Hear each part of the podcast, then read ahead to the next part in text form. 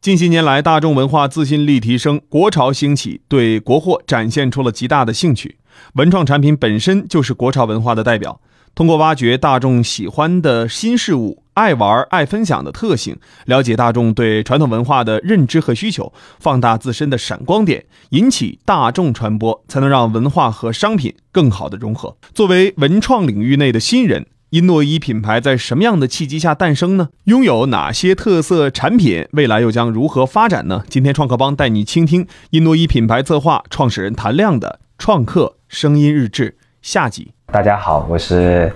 呃一诺伊品牌策划的创始人，我叫谭亮，那也是属于我们八亿文创的创始人。我觉得疫疫情对我们来讲，对活动来讲，活动策划来讲，是一个非常大的一个困扰，对我们的影响。非常大，因为大家都出不了门，完全处于停滞状态。我们做活动策划呢，它又是属于一个需要人群聚集的这样子一个特点。当当时这个肯定是完全不行的，完全完全没有办法去实现的。所以当时我们从呃封城封小区啊，一直到六月份啊，一直没有让动。从二零年的六月份好开始慢慢缓和一点。开始有一些项目进来，慢慢可以小型的活动可以做，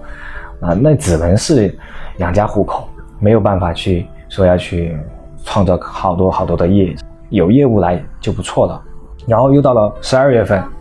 又停了，因为年底的时候又有一些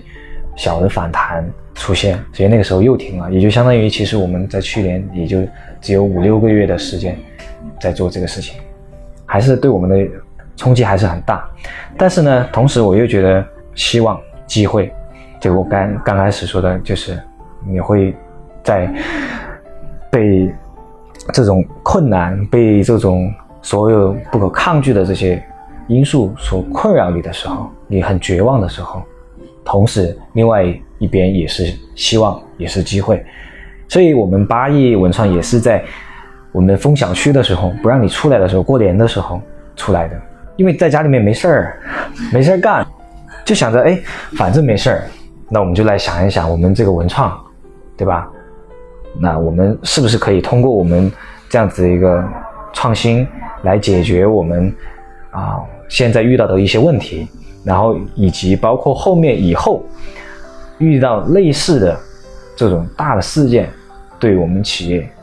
产生的影响能不能减少一点？所以在这个样子的一个情况。下面我们就想出了，哎，那我们就来做八一文创，啊，其实八一文创其实是被逼出来的，真的是被逼出来的。我们现在没有去设定自己的一个 IP 形象，嗯那我们现在八一文创呢，它主要是以重庆文化和重庆特色的这个方面这两个板块来入手，那么做一些我们能够满足我们自己活动策划客户所需要的一些伴手礼，那么以及。我们这个圈子里面，以及我们的客户可以满足的，满足到他们的一些这种伴手礼。因为其实我们也很难选择怎样的形象来代表我们这个品牌。我我是一个不太愿意去随便捏造一个、随便创造一个形象、一个 IP 就赋予它一个生命。我是希望它可以有来源、有出处，然后大家的认知在一定的高度。因为我们要去教育市场，要去培育市场，太难了，真的太难。这那，与其这样的话，那还不如做一些大众所能够接受的，或者说大众在这个认知上面可以感受得到的。欢迎回到创客帮冰洁记录，今日核心知识点来了。你知道吗？人是创业之本。团队的创造力、契合度、效率，对于创业公司来说，毫无疑问是非常重要的。不仅仅是互联网类型的创业公司，恐怕传统企业中也频繁出现员工跳槽的情况。有能力的人才可以为公司创造最大的价值，是公司们抢夺的稀缺资源。这里是经济一零一五，听见价值，欢迎继续锁定创客帮创客声音日志。我是主持人冰杰。疫情给予了伊诺伊发展的契机，也是在这个时期，伊诺伊创造了以巴渝文化为基点的八亿文化系列产品。其实这个里面就很有意思了哈，就说到这个八一文创的这个品牌，其实很多故事在这个里面。从最开始的时候，在家里面来创作，然后呢，你去挖掘我们重庆的文化到底有什么？我们挖掘了很多。我们最开始想的那袍哥文化、红岩文化，然后我们的美食文化，然后以及我们的地理特色的东西，我们觉得其实它只是某一个点，它不是我们的根本。政府在推广重庆的时候，我们经常会听到叫巴渝文化，那我们又从巴渝文化里面去入手。其实发现追根溯源，发现巴文化其实是能够具有我们重庆文化的代表性的。就原来叫巴国，啊，解放碑是属于我们江州府的行政中心，所以现在重庆的这个母城就是我们渝中区，就三千年江州府，八百年重庆城，它就是有这样子的一个来源，有这样子的一个出处。所以呢，我们就觉得。从自己的根本去挖掘我们的文化到底是什么？哎，其实你去挖掘了这些文化以后，你会觉得哎很有意思。其实说实话，原来我都不知道巴文化的东西有什么，我不太了解。包括现在有很多重庆人，本土的重庆人都不太了解巴文化里面到底有什么。就是作为我们自己是重庆人，对对这个文化其实都没有那么深入的去去了解。然后我们去挖掘，我们去大量的翻阅史书，哎，发现哎，真的很有意思。中国的这种传统文化，这种文化真的博大精深。你去挖掘了这些文化以后，你会发现，我们重庆人的性格为什么是这样子的？我们重庆人的这种饮食习惯为什么是这样子的？那我们有一些这种表达，或者说我们的一些习惯，其实都跟我们。祖先啊，其实是源远流长，是有一定的关系在这个里面的。然后呢，你也会去发现很多现在民间很有意思的啊一些东西，是可以用历史去解释它的。你会觉得发现了一个新的大陆。其实我们想名字真的很痛苦，想公司的名字真的很痛苦。我们想了很多，包括八一文创也是一样的，也想了很多。嗯，后面其实还是。求助于朋友吧，就是我们希望通过我们的创意，通过我们的新的想法，能够给到客户一些更专业的建议，能够给客户带来一些不同的感受，能够给给他们一些啊创新的点。所以呢，啊，英文有点差，这个是我们呃一个国外的一个朋友啊帮我们想的这样子的一个名字，叫 innovation。对，innovation 应该是创意、创新的意思。嗯，所以当时，当时为什么要去想这个？就是我们希望可以通过我们的这种创作，我们的创意能够给客户带来一些不一样的点。其实这个也是希望，呃，取这个名字也想了很久，真的想想了很久。那八亿也是一样的，就是我要做重庆的这种文创品牌。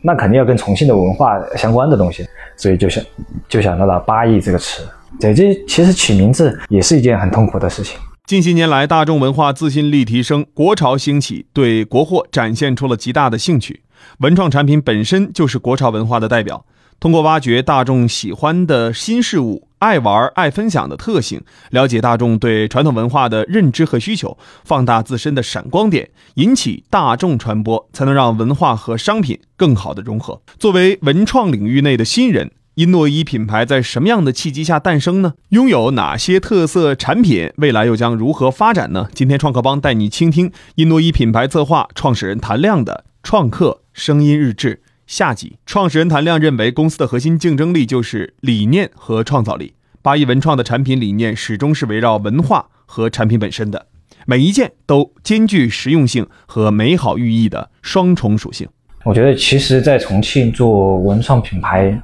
有很多很厉害的前辈和精英。我们是属于一个新人，原来没有接触过这个东西，或者说他是，呃，只能说挨着边儿的。就有这样子的需求，但是呢，没有正儿八经的去可以融入到这个里面。我觉得其实，对我们来讲，我们经常去参加这种比赛的话，我经常是抱以这样的一个心态。我是一个行业的新人，在目前来讲啊，我是一个行业的新人。我相信未来肯定不是了。可以跟这些前辈去进行一个交流和进行一个学习，可以去啊吸收他们一些优秀的一些点啊，优秀的一些基因，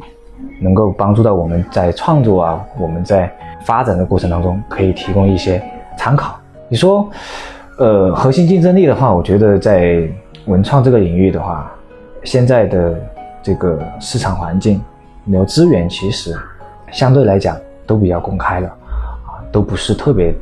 特别的属于核心竞争力的地方。我觉得一个品牌核心竞争力最大的应该是在我们的一个创始人和团队这个这个点上面，就是你有。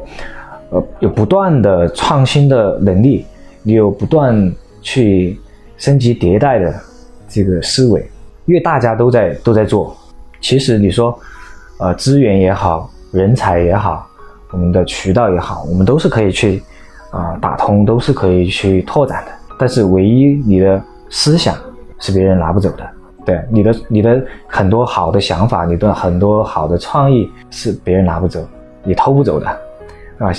因 为核心创核心竞争力的话，我觉得应该是人。嗯，我们其实，在跟其他品牌来讲的话，我们也说，他们有他们的优势，我们也有我们的优势。那我们在创创立这个品牌的时候呢，就已经啊进行过分析和调研了。所以，我们跟别人做的，在目前重庆市场上的这种这些文创品牌可能不太一样。那我们可能会更专注于在地域文化的挖掘，从地域文化的这个领域去开发、去延展，并不是说我从我的呃美食、从我的地理特色、从我的 C C 端的旅游市场上面去做文章，因为大家都在做啊，还有一些非遗的，对吧？还有一些手工艺的。因为我不会做手工艺，那就没办法，对吧？我就肯定不往那个方向去。所以我们要找准差异化，那就是从我们的文化的挖掘，从我们地域特色的这种产品的开发上面去着手，而不是说简单的只是为了去呃挣钱，去随便去做一个什么东西就拿出去销售了。我希望我们的产品拿出去以后能够。被客户了解，被客户去探索，所以我们在设计我们自己的文创产品的时候，就设定了几个条条框框是必须要的。第一个，我们做伴手礼的话是需要有吉祥，因为你要送给客户，那我们必须要有吉祥的寓意给到我们的客户，给到我们的朋友。第二个，它需要有文化底蕴，就是你可以讲得出来东西的。第三个呢？我觉得是有一个链接，我们希望通过我们的这些文创产品，可以跟你的客户、跟你的领导在交流的过程当中，作为一个开场，就比如说像我们的壶柳杯，拿过去往那个地方一放，哎，一看这是什么，大家都会就会很好奇的说，哎，你这个是一个老虎吗？嗯，对，这是一个白虎，那它是属于我们巴文化的图腾。这个呢是在三峡博物馆，呃，一个文物有三千多年的一个历史了，所以呢，你会从这个文化的本身去跟你的客户、跟你的朋友去聊天儿，去聊一聊到这个事情，其实就从文化的高度就开始入手了，然后聊到国家的文化，聊到民族的文化，聊到企业的文化，就有一个链接，有一个社交属性在这个里面。那么。第三个的话，我觉得应该是需要有实用性，就是你做出来的东西一定要可以跟我产生关联，你要跟我产生这个叫什么？你要可以用得到，要有实用性。因为我们原来去丽江去买的呃那些什么民族的服饰啊、包包啊，我基本上拿回来都是放在家里面压箱底的，就拿回来以后基本上就不用了。所以我们在。做自己的这种产品的时候，它不是说一拍脑袋就马上就要做一个什么东西出来，而是你所有的产品，你都是可以有故事可以去讲，你可以给到你的客户有一更多的这种链接，可以给到他们一些实用的一些东西。所以你看我们现在的这个壶柳杯也好，我们的这个柳叶剑中性笔也好，我们的丝巾也好，我们的这个光辉伞也好，它都是有寓意在这个里面的。它有自己的差异化，我们跟其他的文创品牌不不太一样，我们可能会更多的走一些故事性的、实用性的、社交性的，可以帮助到客户。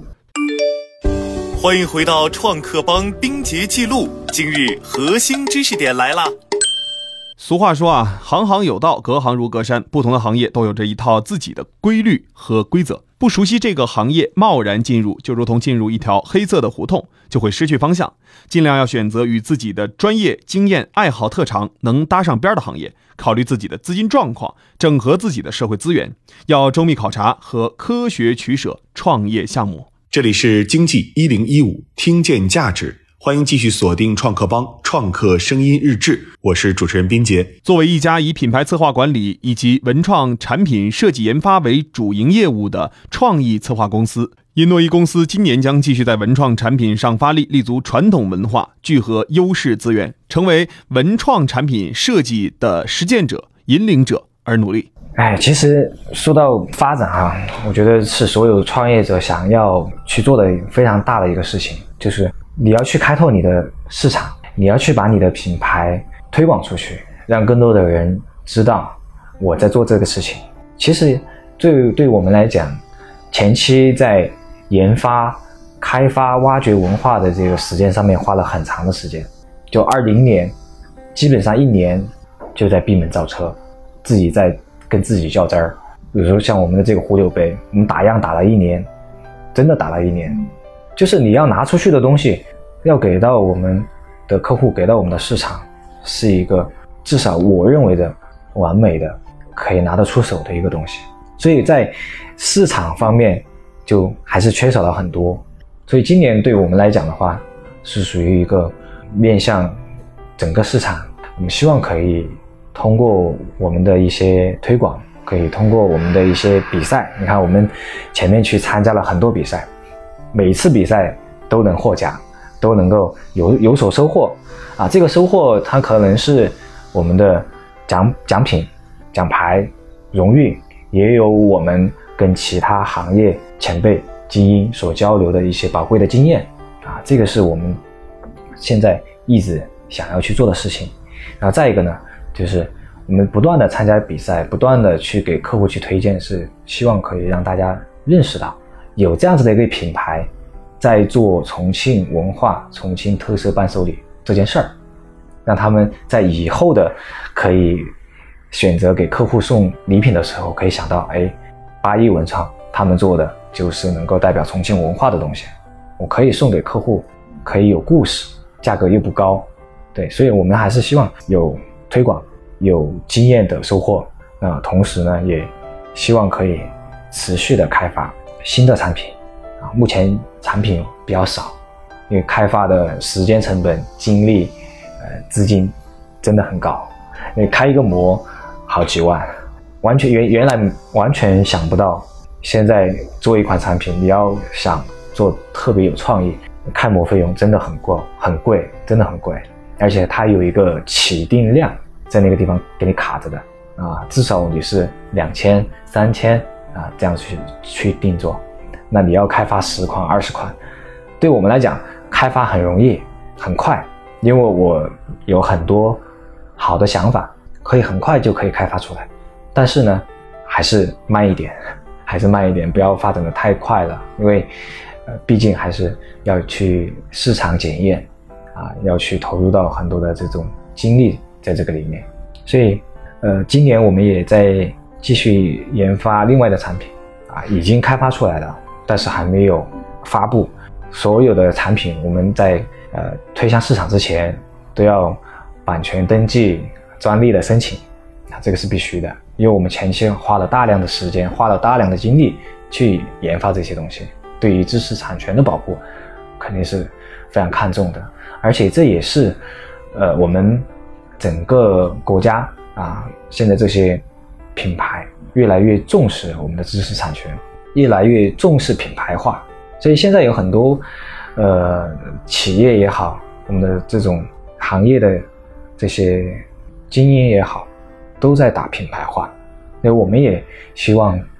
往品牌的这个方向去发展，所以还是有很多的，还是有很多的难点。近些年来，大众文化自信力提升，国潮兴起，对国货展现出了极大的兴趣。文创产品本身就是国潮文化的代表。通过挖掘大众喜欢的新事物、爱玩、爱分享的特性，了解大众对传统文化的认知和需求，放大自身的闪光点，引起大众传播，才能让文化和商品更好的融合。作为文创领域内的新人。因诺伊品牌在什么样的契机下诞生呢？拥有哪些特色产品？未来又将如何发展呢？今天创客帮带你倾听因诺伊品牌策划创始人谭亮的创客声音日志。下经历过年少冲动的创业的艰辛，看到更多大学生的时代浪潮下涌入赛道的创业者，谭亮既欣赏着他们活跃的想法和创意，也担忧着他们冲动创业之后的艰难。我觉得这个问题，我之前呃被很多人问过这个问题，啊，也跟很多朋友去探讨过这个问题。我觉得这个因人因人而异，任何事情我觉得它没有唯一性，它都有多面性，根据自己的实际情况来进行。我觉得其实，在大学生创业来讲的话，我觉得怎么说呢？需要有年轻人的冲劲儿，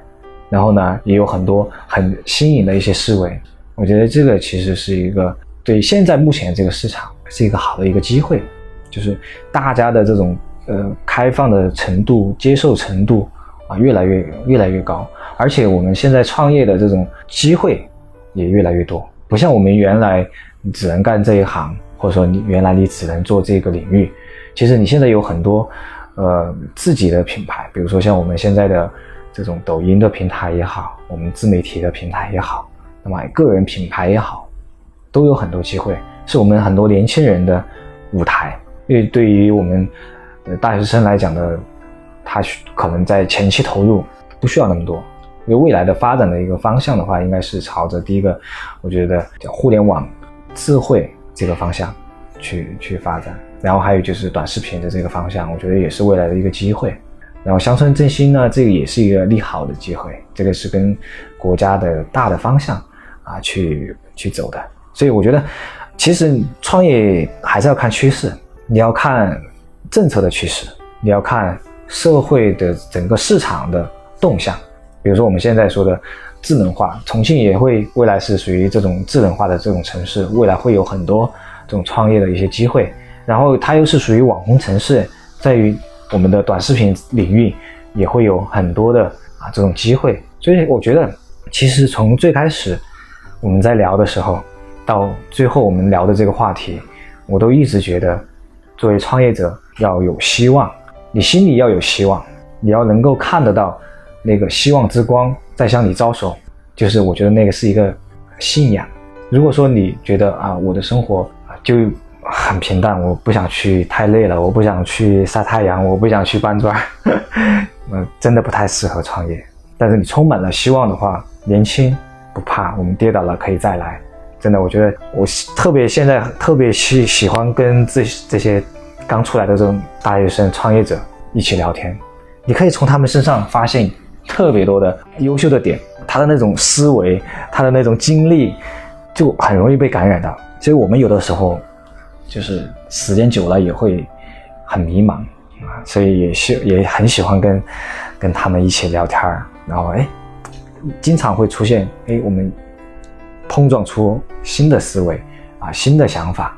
啊，都会被大家相互的一个吸引。所以呢，呃，创业不是一个人创业，你要和你的朋友、你身边的老师、你的这个呃前辈去多交流和学习。你不能自己闭门造车，在自己闷着头自己来干，走出去跟大家多交流的交流。啊，你的年轻的思维会带动老一辈的他们很多的经验，他们的经验会反哺给到你，让你在这个未来的道路上可能会走得更顺利一点，少踩坑。哈，我觉得这个是对他们的一些啊建议。文化创意产业在全球范围内蓬勃发展，已成为经济发展与城市形象塑造的重要一环。推动文化创意、设计服务与旅游商品的深度融合，满足大众多层次的旅游购物需求，是当前文创产品与城市融合发展的迫切需要。